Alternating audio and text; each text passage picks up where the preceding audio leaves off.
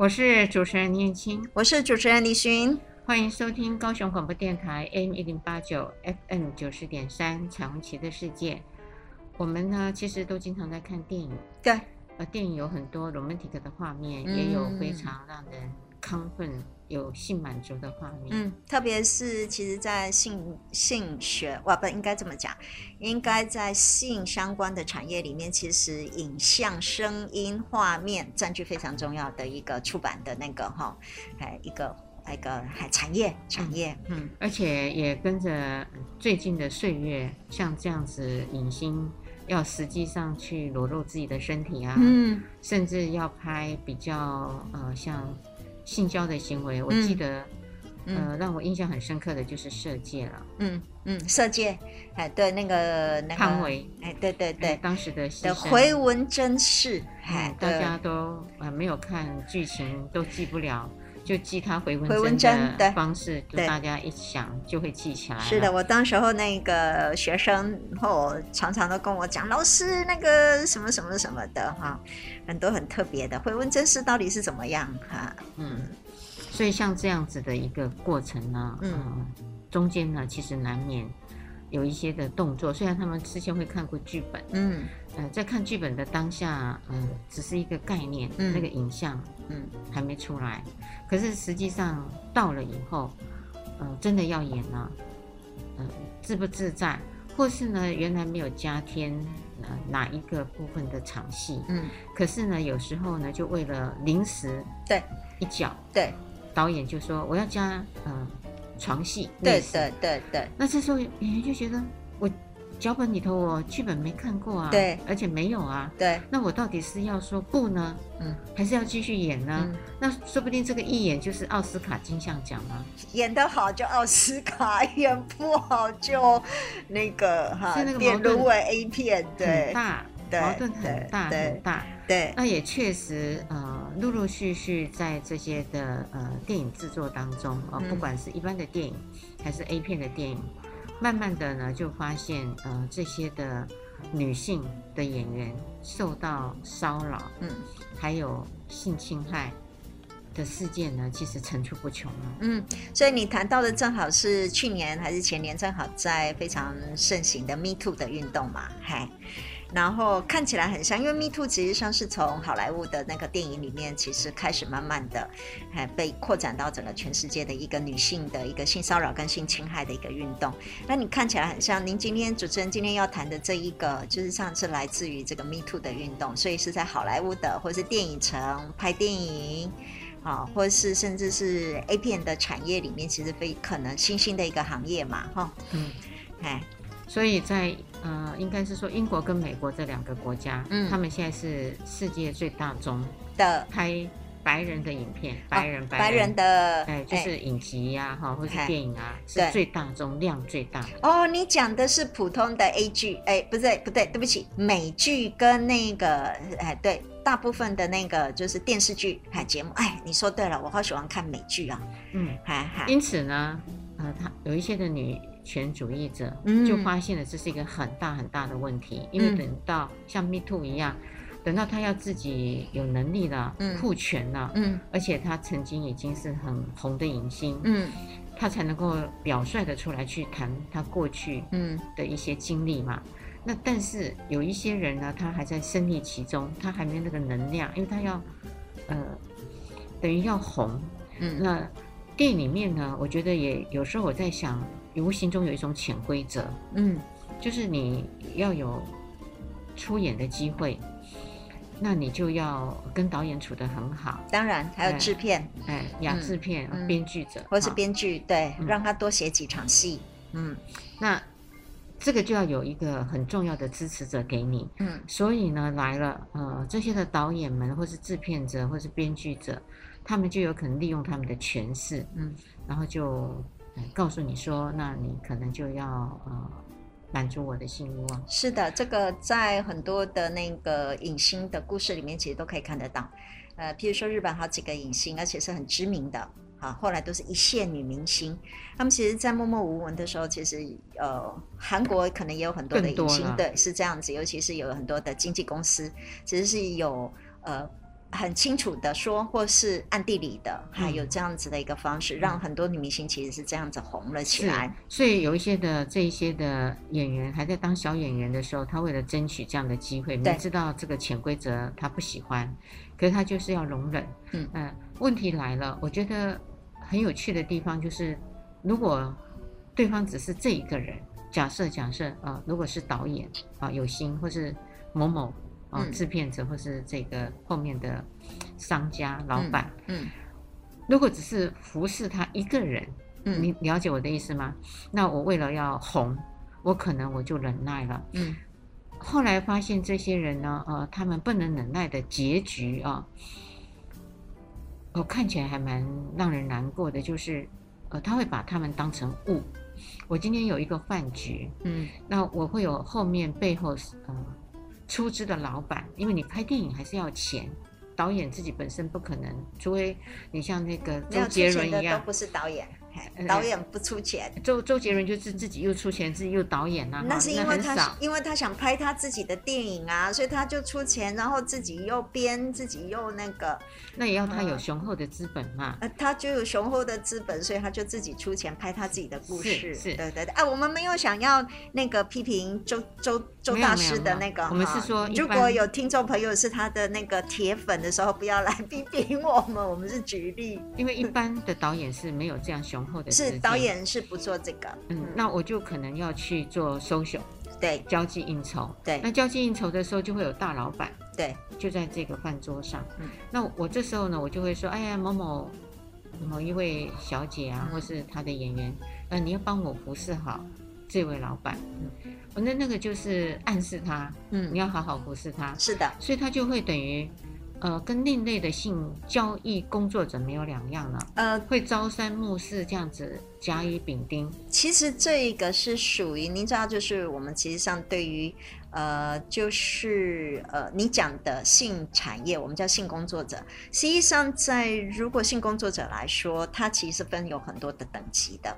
那最呃，当然是最低最小的那个等级，是我们大家熟知的 KPI 哈，或是那个，或是喊，然后就是到处去去喊价的。当然有一种高级的，就像这样子，它其实主要的服侍的对象其实是啊、顶级的啊金字塔尖端的，然后也有可能他其实他的背景看起来让大家觉得他是名人，他可能是影星或是歌星这样子说得出名号来的。那当然我没有想要影射任何人，那本来这样子的一个等阶级，其实是早就在。这个卖淫或是卖春或是性产业的行业里面，其实已经持续了好几千年的那个历史了。对，但我们今天要谈的是，因为其实这些的产业本身，如果我们知道是这一个人他熟悉这样子的一个潜规则，然后他也因为为了要让自己啊、譬如说出名了，我觉得是在自，我一直都觉得我这是在自主、自由跟自觉的情况当中，如果去选择这样子的一个情况，我认为那个是因为他想要成功的一种手段跟策略，对。然后我也觉得也，诶，每一个人的生命哈都是他自己的决定，那我们就尊重他的这样子的一个决定。嗯。可是我想应该是我们今天要谈的一个新的产业，是因为这样子的一个影星跟明星，可能在拍片的一个历程当中，那个经历本身并非他原本想象。今天是要拍一个脱衣服的戏，或是一个吻戏，或是一个床戏，好，这样子的一个状态，可能就不是他原本预期的嘛。好，我们今天是在谈这样子的一个心得哈，嗯，应该是说也是他的预期，但是呢，这个预期呢有点脱离了他本来的想法。哎哎哎，哎，本来就是要拍吻戏嘛，是是是，要拍抚摸嘛，这是他知道的，嗯，但他不知道本来是一个亲吻假设，嗯，然后现在呢，呃，对方呢就想要占便宜，就来了一个法国式舌吻，对，那就不是那个演员要的了，对对对对对，就是为了要是平和。减少这样子的伤害，嗯，所以有了一个新的工作行业出来了，嗯，嗯，今天新的要介绍一个新的，咚，好打鼓哈，咚，新的产业出生，哎，那个叫做亲密协调员，对对啊，但是哈要要。要记得，其实上它是一个英文，因为它最主要是因为在好莱坞啊，还有呃英国现在这么大型的一个所谓的产业当中所出现的一个新的行业，它叫英文叫 Intimacy Coordinator，好，那我们就照直翻译，就亲密关系的协调员。那或许听众朋友不知道，跟我一样哈，从来都不知道这到底是一个什么新的行业，所以我们今天就来说一说这个新兴的产业，是因为因应了 Me Too 的性骚扰、性侵害的防治之后的一个新的好一个行业。然后各位如果觉得自己是已经准备好，也或许可以在台湾创造一个这么新的产业哦。那也要有人要聘啊。哦，对哈、哦，没有人要聘，你自己说我是什么什么，嗯，谁理你呀、啊？哎，现在 YouTube 那么多哈，搞不好也可以形成一个新的行业呢哈。好了，我们先来谈一谈这个行业到底在做什么，再说好了。好，嗯、好，Intimacy Coordinator，亲密协调员，嗯，啊对吧？哈，对，来协调员，嗯，他主要的工作很有趣，嗯，他主要是帮这个导演，嗯。跟演员之间做一个桥梁，等于是沟通的桥梁。嗯，而且特别是在亲密戏的时候，所以做一个很重要的一个桥梁。好、嗯，所以他的工作主要工作其实上是很清楚知道导演想要拍什么，嗯，好，并且知道他的运镜，譬如说这个吻戏是要借位还是真的拍。哦，可能都要很清楚知道，嗯、然后把这样的东西传递给演员，演员没有错，所以才叫 coordinator、因此呢，他就也要熟读这个呃戏剧的剧本，他要熟读。哦、他虽然没有演，但是呢，这些的亲密协调员本身以前呃都是资深演员。哦，哦，原来他们自己也演过戏。嗯，哦，他一定是原来是资深演员。所以他在那个历程里面，嗯、他有岁月的累积，嗯、知道有一些的呃美角，就是细节。嗯，嗯因此呢，他就会拿着这个剧本，嗯，然后呢就会问演员，嗯，就说现在呢会要拍这个吻戏，那他可能会要呃怎么吻你啊？是从哪个角度吻？那这个吻你接受吗？呃，然后你要脱衣服，假设你要脱衣服，对那你衣服呃。要拖到什么什么程度？对对那你自在吗？嗯，那假设呢？这个演员嗯，没想到要把衣服全脱光，他可能有自己的底线。嗯，譬如说运镜就可以知道他就是脱了。譬如说整个全部从后面拍，没有他也可以找替身。哦，对哦，对，他就可以要求要求说呃，像呃，他要呃背面他可行，嗯，但是正面的时候呢，他还不习惯，不自在，嗯，哎，那。就要找一个替身，嗯，帮他拍正面，嗯，这个是可以写上来的。哦，所以我我就觉得他的工作，这个 coordinator，这个亲密的那个协调员，真的角色有一点点像是那个经纪人在帮两边哈谈妥这个，哎，这个这个是这样啊，对。经纪人通常都是谈口价嘛，没有谈到这么多的细节。我还想说，经纪人可以做这个事情，可以帮那个。哎，那个那个演员跟导演或制片或编剧里面做一个这样的工作，没有，他们就是谈判那个价格啊，然后合约啊。我知道了啦，反正我做不成这个行业啦。嗯、那不是你做得成做不成，你一定要了解嘛。啊，我们今天是在介绍新的产业，介绍新的产业。对对，也或许其实或许你是 YouTuber 啊，或是你已经对呃制作这些戏剧，像最近那个 Netflix 的里面很多的戏，嗯、对不对？还有很多的那个台湾制片这些。公司其实真的，他们也可能哈有这样子知道这样的戏，因为其实大部分很多谈感情的戏，对不对？亲密关系里面的戏、夫妻的戏，还有很多的这样子的一个情况，其实都多多少少都会谈到这样子的一个亲密的角色。其实你光谈亲吻、吻戏。现在连电视剧里面也都有吻戏了，几乎都有。对哈，没有没有少过，没有少过的。你不可能看到没有接吻的戏，那就很难看呐。说的也是，青春爱青春片，像现在那个什么，就是校园戏啊，什么诸如此类，也要有壁咚，对不对？也要有那个，都要有，都要有。除了你拍儿童的，哎，对哈，儿童也会，儿童是好玩，就是会有一个片面这样说。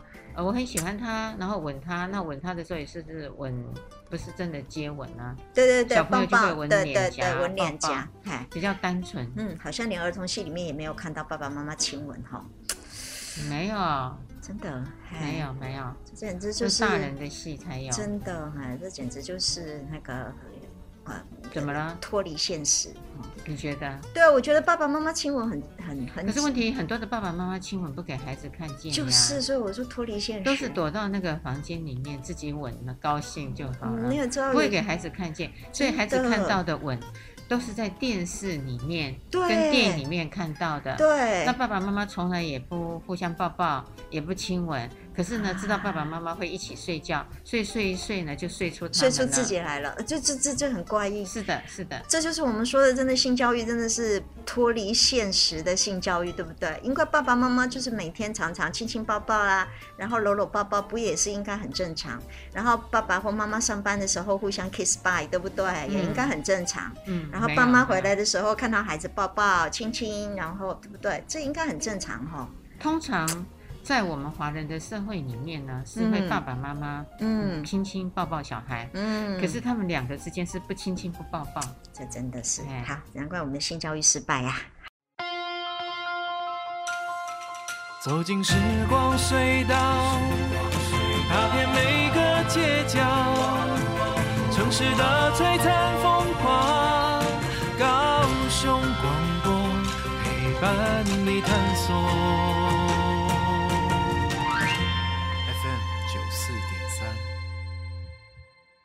我是主持人林燕青，我是主持人李寻，欢迎收听高雄广播电台 AM 一零八九 FM 九四点三彩虹旗的世界。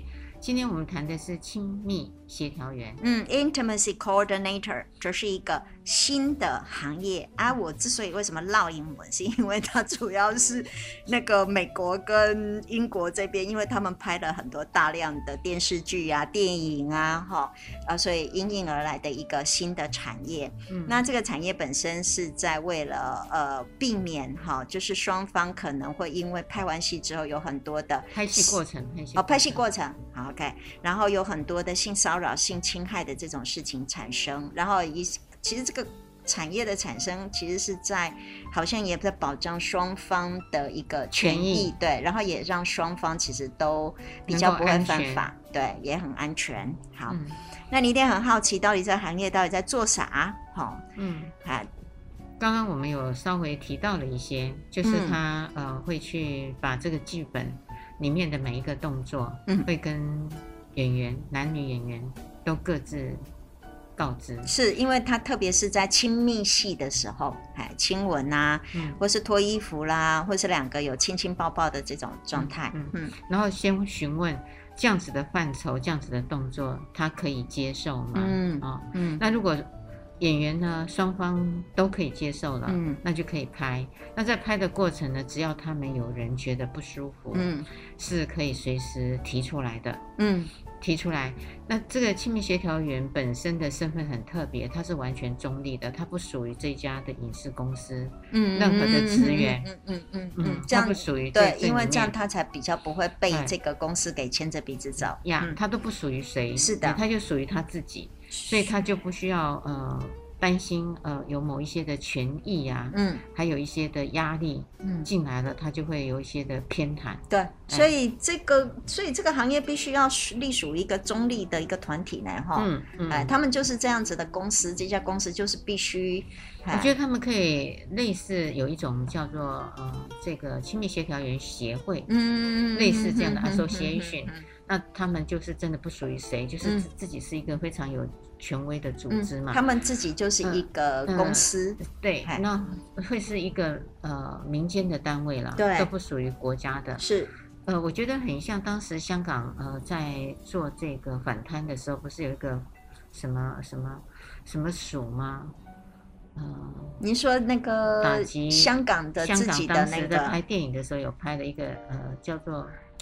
反贪什么什么署，那个就是它高于、嗯、呃警察。哦，嗯嗯嗯，他可以独立判案的。哦。对警察有贪污，警察里面有、嗯、呃自己有做了一些违法的事情，嗯、我忘了那个。很像我们台湾的特侦组，就是他有点像，有点像，就是它凌驾于所有的名称不一样。是是是是。嗯我觉得他们的这个角色就有点是这样子的定位。嗯嗯，哦，原来还有，我现在在看，因为在维基里面呢、啊，哈、嗯，我觉得还倒倒蛮有趣的，因为它是二零一九年的时，二零一八年的时候，其实其实是很短，对对对对，二二应应该是这么说，对不起哈，应该是二零一七年，其实 Me Too 这个运动的开始。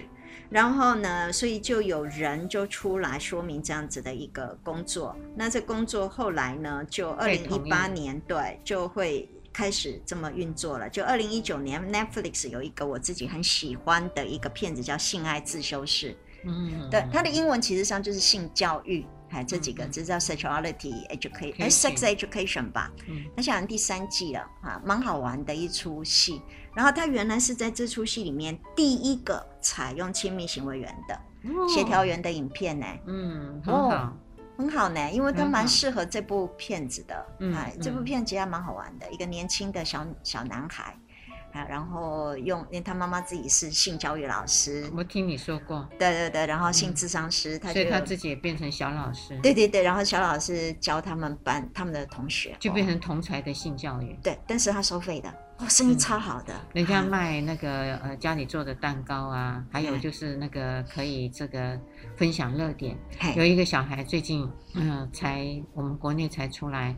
他就爸爸给了他手机，嗯，他呢就马上去做热点分享，哦，然后两天呢就把那个资费就给赚回来了，哇，嗯，后来呃被老师发现了，老师说怎么可以这样子呢？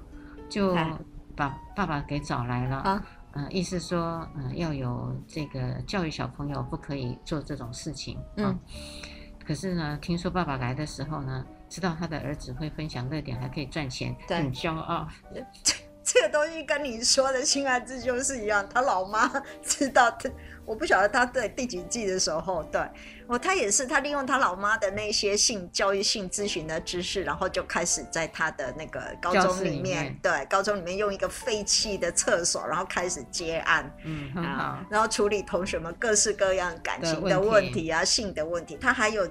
监护，他还有那个经理人哦，嗯，还这部片子其实还蛮好玩的，嗯、还各位如果有在 Netflix 的话，其实可以看一看，嗯，好。所以呢，亲密协调员后来进来了以后，发现呃这些的伤害事件确实降低了很多，嗯嗯，嗯，就比较没有这种事情了。是的，所以就有人呢提出了一个非常有趣的疑惑，说哇这个好棒啊哈，可以呃解决掉这个问题吗？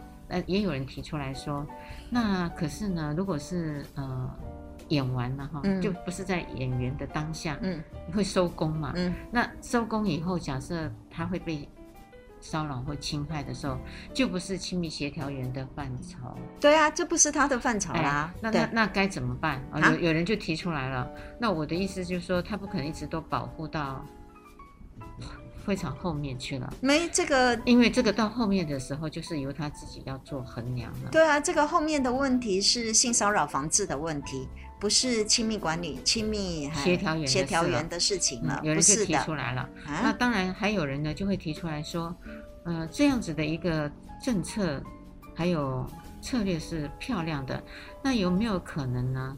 可以放在呃，比如说性骚扰案里头，嗯，因为性骚扰案都是发生了以后嘛，嗯，再去做提告，嗯。嗯、呃，那可不可以呃，在性骚扰还没有被提告的时候，呃，当下正在相处的时候，嗯，就有一种这样的人就可以预防了。哦，有些人就提出了这么有趣的想法跟问法。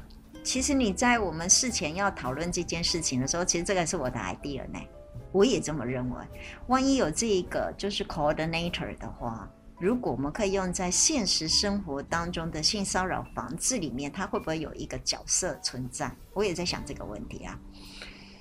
我其实有想过，我觉得困难，困难，对啊，非常的困难，对，因为那个不是要按照脚本去演的，没错。因为它不是既定的脚本，没错，它是临时出来的动作、嗯、语言嘛。嗯，那我我怎么可能都在呃这个场域里面做一个协调呢？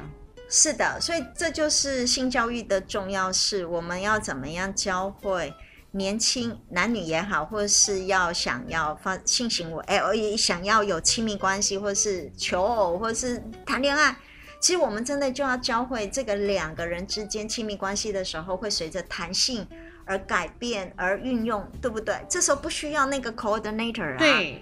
因此呢，我认为它是在教育的层面上，是的，而不是在协调员这一个的职业跟角色上。是因为那个 coordinator 他必须要是，因为他有一套的脚本剧，已经很清楚的一个剧本。我们讲这样的剧本好了，那只是在剧本的过程当中，他的目的其实是为了以防一些意外的产生。比如说这个意外，其实上它是会违反到。呃，拍片的这些演员们的自由意志的，因为在拍片过程当中可能非常的快速，或是拍片当中其实上导演控制的所有的一切，也可能导演其实有权利加一个镜头，或者是剪一个镜头，或者是突然觉得哎，双方感觉都很好，他就会往下拍，对不对？哎，可能他们演员也演得很好，也就会继续。所以为什么会有假戏真做的一个情况产生嘛？然后这中间也可能也因为有一些，譬如说制片，或是因为怎么样，突然老板想要加几场戏，好，然后突然有一些情况，所以这个 coordinator 是因为应运这样子而生的，所以他必须要能够去协调好演员之间，或者是演员跟导演之间，或甚至是演员、导演跟可能还有现场，比如拍摄。好，拍摄的那个人的这些剧组，整个全部要做一个协调，所以他用这个字叫 coordinator，哈，就他需要进行这样的协调。但是在这样的一个过程当中，我认为很重要是，因为我们刚刚所讲的任何一个人，他脑子当中都有那个剧本存在，每一个人都有那个剧本，只是对于剧本变成了一个视觉化跟一个现实化的过程当中，怎么把它呈现出来，每一个人其实都有不同的想象的。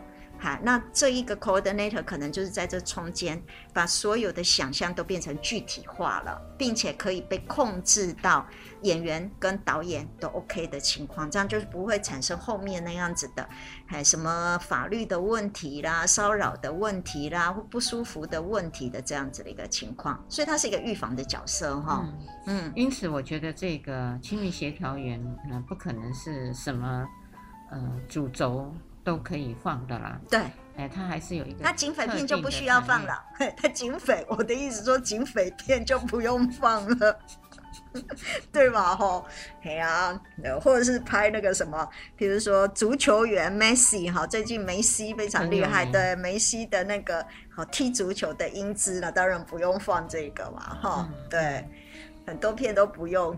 所以现在呢，我发现如果是英国跟美国，嗯，他们都已经有了这样子的认定，嗯，而且这个行业也真的出来了，是，可能人不会很多哈。问题来了，您刚好讲到重点，哦，真的，因为真的可以做这样子的人数，现在只有四百五十个，哦，还有这么多人哦，四百多个人哦，很少很少，我还以为四五十个就已经很了不起了，没有没有没有，才四百五十个。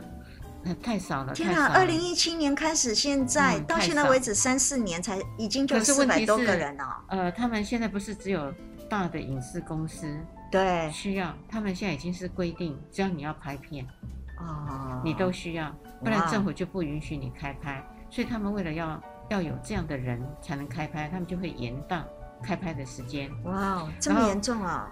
还会有一个另外的延宕，就是因为我要本来以前在拍片就，嗯，呃，演员就自自己自由发挥，对对对对对，那就很快的就杀青了，对。可是现在又多了这一个人进来搅和嘛，哎对，嗯，还要问呐、啊，还要怎么自在啊，每个环节通通都来了，对，拍片时间拉长，成本增加。所以，我们刚刚前面哈都谈的是他这个工作所带来的好处，但实际上这个工作也会为那个制作成本其实增加带来一些哈后面的一不可预测之之之那个、嗯。所以这些的制片者，嗯，还有要发展这些的电影的人，嗯，公司他们就会哀嚎。当然呢，最后就只能拍那个亲。亲亲脸颊跟亲那个额头的戏而已，其他不能够亲到鼻子到那个下巴中间这一块，也不能够摸到那个游泳衣海里面的那一块。你这是这么简单吗？过去了，对对对对对，不是这样子吗？所以以后就交代亲亲额头，就表示一定会亲到嘴巴，跟后面你自己想好了。会不会变成这样。这我倒没想到，不过你现在这样讲，我觉得也不是没有可能。对啊，为了让我的片赶快上映，嗯、对不对？嗯、要不然就是先等那个。我们先把前面都拍好，然后等那个 coordinator 通过之后，我们在后面补拍那些 那些镜头，然后再把它贴上去。所以以后我们要饱眼福的戏就不容易看见了。对对对对对，要剪，还搞不好以后可以全部都剪成一片那样子的 coordinator，前跟后这样子到里面一片，整个全部就是补镜头再放上去这样子。啊，我很有想象力，我的想象力是。现在呢，就是等于呃，英国跟美国他们已经确定有这个行业，那我就在想，呃，亚洲其实也慢慢的都跟进嘛。刚刚我们谈到的那个色戒，对不对？嗯嗯、呃。就也都拍到这么的精致了。是。会不会将来在亚洲的国家也可以把这样的一个行业放进来？嗯，这是我一直在思考的问题。嗯，你觉得呢？嗯，我们亚洲现在还没有哦，因为我觉得好难哦。为什么？因为我不在那个行业里面哦。没有，我们可以，你刚不是都会想象？对，我就 是只好靠想象。你知道，我觉得哈，这这这真的是每一个行业其实都在争我们的大饼，这真的就是在创造一个新的行业。哦是吗？就是创造一个新的行业，那新的行业就是在创造一个大饼，大家都可做的一个大饼。不过我猜这个行业其实它可能就像您刚第一段说的，它其实是有一些背景，就像我们的背景其实是不合适，因为我们不会拍片，我们对于拍戏的这个整个全部里面的流程过程牵涉的人。跟譬如说，包含最简单的运镜的方法，其实这样子的人，他都必须要是对这样子的一个哈产业，他是熟悉的，可能才有办法做这个行业。像我们两个虽然是性教育老师跟性智商师，可是我们好像没办法做，对不对？我觉得不见得哎，因为那个，啊、因为想要跨组了吗？像因为这个都是可以跨领域啊。嗯，就像他们，我就先想到招生的时候把这群人招进来。让他们有性学的一个概念 跟脉络。等一下，我再讲说，那我们可以干嘛？啊，给我们在招生。仰望未来的隐隐期盼，将希望的声音打开。我不孤单，因为有你陪伴。只要收听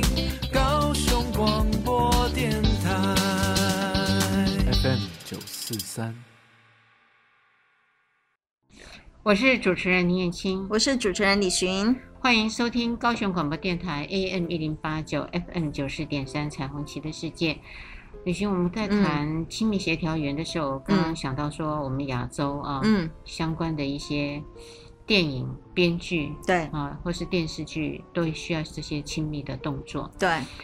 还有一个，你刚刚说到了，如果是像性学的老师，或是什么性教育老师、性别的老师，嗯，嗯呃，有没有这样子的一个能力啊？是不是真的也要曾经拍片过？嗯，有当演员的经历？嗯，我觉得这一块呢，呃，如果是我们的话，是缺少的那一块，其实我们可以去补强他们拍片的那个，等于有点像基础教育。嗯，你到底他们的。脉络是什么？嗯啊，可是呢，我觉得我们的优点是，呃，居然呃都在做性咨商或是性咨询。嗯，原则对于对方的一些呃问题心理层次，我们其实是可以抓到他们的舒服跟不舒服。嗯，那就从这个点呢，呃，可以去做一下帮忙做解套。嗯，不是不可能的耶。嗯。不一定是一定要去当过演员呢。嗯，我觉得啊，嗯，因为在前面的时候，其实啊、呃，你说到就是在因这个工作的时候，其实很重要。其实有一部分是他需要在这个行业里面，他自己本身就是演戏的人，嗯嗯、那他当然就会如虎添翼，哈、嗯，他就会在做这个行业的时候，其实只要是哈，就会比较简单。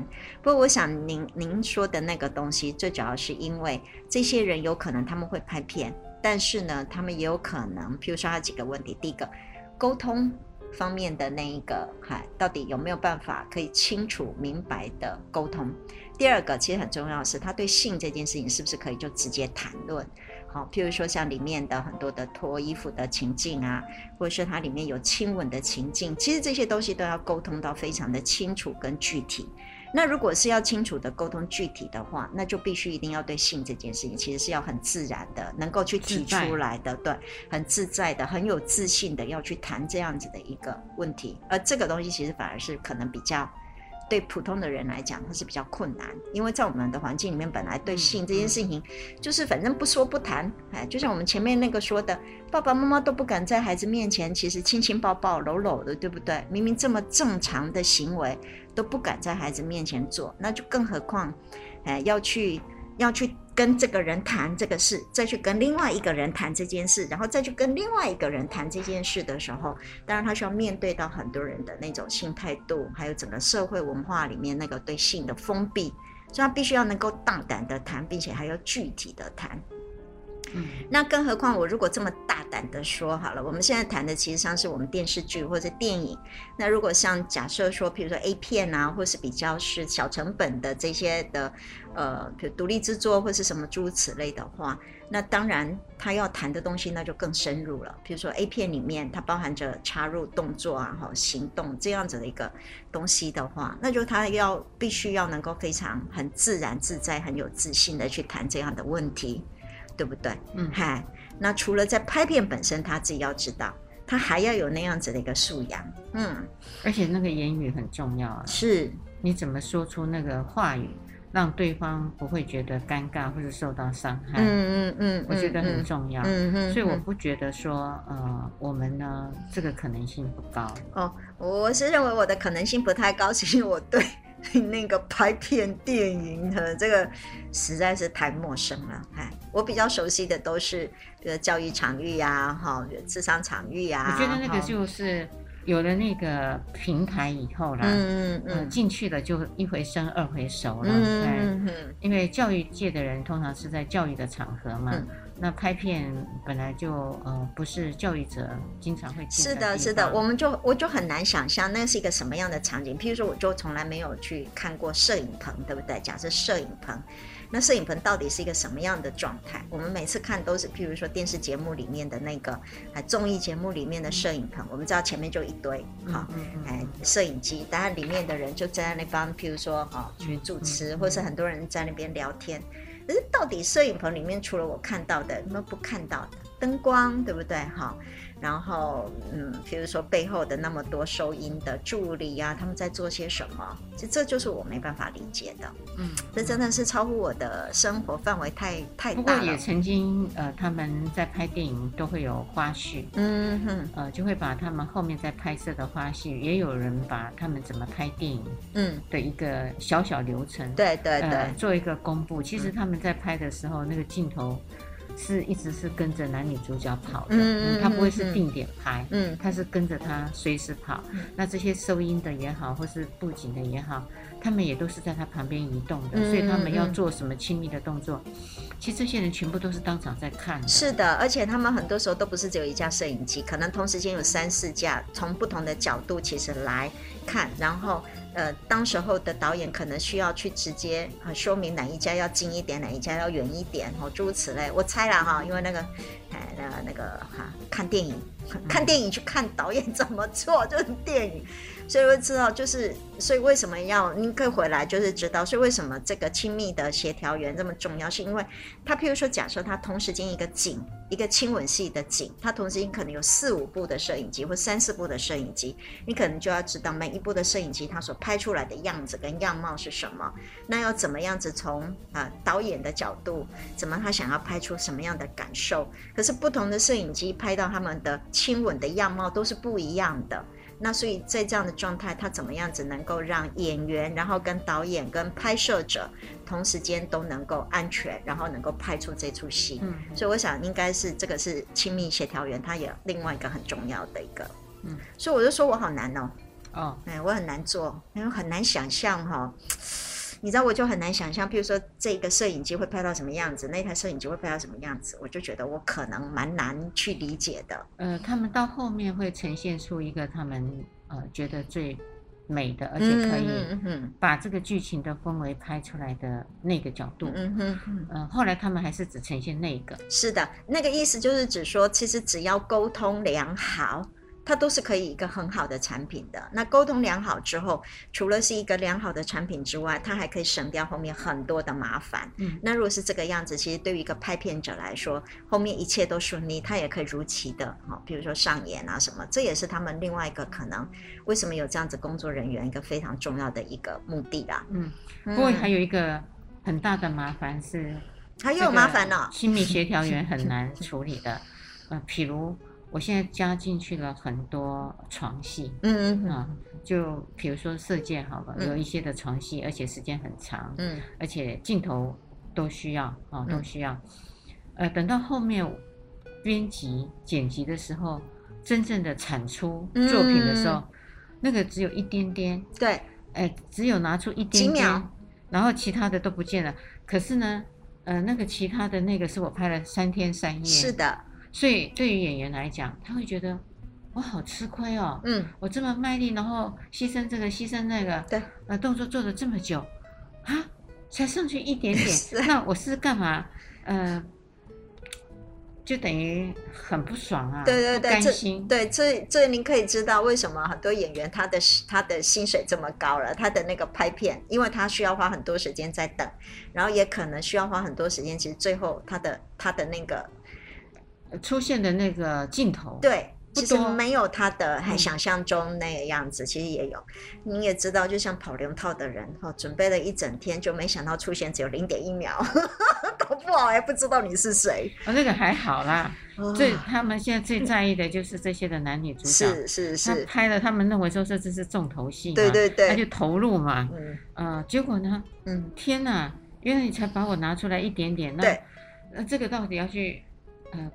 等于是我要提告无门呢？对啊，没用的比用的还要多多很多，哈多很多。那结果那些多用的那些东西，还有一个部分也有可能，因为不知道后来他们会怎么把这些影片使用，对不对？对，哈，那未来会不会成为另外一个 A 片，还是另外一个什么？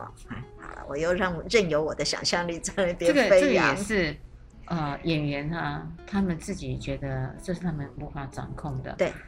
而且也是这些的亲密协调员没有办法帮上的忙。哦，所以这个是亲密协调员已经不是他们的工作了嘛，哈，因为他帮不上忙，对对，在当下这样子运作的当下，他也都经过他们的同意嘛，嗯，他也 OK 嘛，那他卖力的结果，他当然希望那个产出的那个版面呢，嗯，是要多的，嗯，那我才觉得我的投入没有白费呀，可是这个呢，就等于是导演自己。的判断，嗯，跟想法，嗯，所以其实也有可能是为什么这个行业的产生是这样？因为本来脚本，我们讲剧本，它应该就要可以很清楚的呈现，对不对？因为剧本本来就是，呃，每一个人都有应该知道另外的人在演什么，跟这个戏里面到底主轴是什么。可是您现在说的是，如果真的拍这么多的床戏，而最后只有用到一点点，我认为可能这中间会有一点是错误的。为什么？因为脚本里面没有那么多。所以多拍的那些东西到底是要干嘛？嗯，而所以你们看可以看得到，所以亲密呃 coordinator 这个这个人这重要性也可能就在这里，不让很多就是可能节外生枝的东西的出现，因为这些的这么长的床戏其实是没有需要用在这一部戏里面的，所以为什么要拍那么多？除非是是 NG 嘛。嗯，除非只有 NG 嘛，哎，这样的问题，否则如果是拍了很长很多，可是最后只是被用，照理来说，我觉得剧本里面应该会清楚的呈现出来。所以 coordinator 它的很重要的一个目的就是，他们发现以前可能有很多滥用职权，或是很多其实上是发现明明是可以用的，又变成 NG，然后明明可能是明明这一部戏可能只需要拍到亲吻，可是它必譬如说有不合当或是不需要的，再更深入的。所以等于算是骚扰了这一个演员，哦，然后不当的使用，所以可能才这样子的一个工作职位才出现，以便哦，能够让这个拍片的时候双方能够更有具体清楚的一个概念。李寻呢，我在想，嗯，居然有了这个新兴的行业，那是不是如果有一个培训中心出来的话，我觉得，我觉得你刚刚说他有四百多个人，对不对？嗯、哦，这个行业很大呢，四百多个人还不够用，还不够，非常缺，非常缺，所以一定会可以有培训啊，因为他必须经验传承嘛。对，然后如果即使不是培训，也应该，因为你刚刚说了，还有很多的公司为了要等这样子的一个呃协调员，他们才能够拍片，然后才能够通过啊上市的哈这样子的一个许可。那当然就会有一定开始的时候，一定就是会有一些经验传承，然后慢慢往下，然后开始可能也会有慢慢的一些课程的产生，也应该会有一些训练的一个产业出现吧，因为那又是另外一个哈经济收入啊，很好哎、欸，我觉得就有点像补习班啊，对啊，对不对？一个培训中心是，然后有些人呢自愿要当这个亲密协调员的，嗯、那就来做这个受训，嗯，就可以了，嗯、对。所以我想，将来不管是性的议题，再加上呃电影上的知识，嗯，它刚好就可以做一个连接，嗯，这样子的连接呢，我觉得是他们将来主要课程里头的主轴了。哦，你已经想到课程了，我还在想到这个行业到底什么样的人要来上课。哦，你想的太快了。不会啊，你人来了，你就是。要有课程给人家咩？嗯，你是在帮我们性学拓展另外的蓝海，对不对？没错啊，没错啊，就跟他们等于做结盟。嗯，说的也是。其实我们跟师资这边啊、呃、是影剧界的人，是。然后我们这边呢是性学的沟通，哎，沟通知识，对对对。然后这样子的课程一开起来，我觉得漂亮啊，漂亮啊。然后呢就可以发相关的。执照，哎，你下一次的 podcast 要不要谈那个 谈谈这个 这个课程设计，对不对？嗯，这个觉得有趣，我觉得有趣，嗯，因为如果没有这样子的跨领域，呃，单单都只有他们，我觉得是不够的。其实我们倒是可以征求一下哈，各位听众朋友，如果有这个背景，然后对我们现在想说还开班授课这个有意见的话，或是有建议，也可以上我们 FB 来跟我们留一下哈。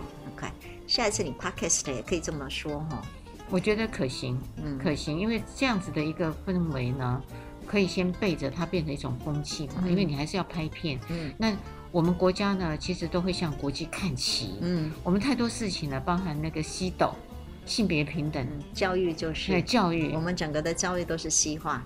呀，嗯，所以呢，如果国际已经在走这种趋势了，嗯、那你要不要也就是跟着一起，呃？随着这个潮流嘛，嗯、而且有这个必要啊。其实我倒觉得，或许我们未来考虑性骚扰防治教育里面，可以加一个这样子的一个新兴行业产业，对不对？啊，这也是一种防治教育的一个另类的做法啦。嗯、另类，我们当然是很希望每一个人都是自己可以，譬如说，就是要知道性骚扰怎么样子啊，防御。跟怎么样子身为不要去骚扰，然后另外一个看到的时候一定要自己要旁观哈，一定要介入。嗯，或许这也是另外一个方法哈。嗯，嗯，我觉得除了全力的看到，其实不太容易啦。嗯，那你如果还有这样子的人去帮忙，就非常棒。嗯，呃，各位听众啊，嗯、其实我们每一次都会给薪资哦。对，我们真的真的是薪资，所以一定要守住每个礼拜天晚上的十点到十一点，高雄广播电台 AM 一零八九 FM 九十点三。彩虹旗的世界，拜拜，拜拜。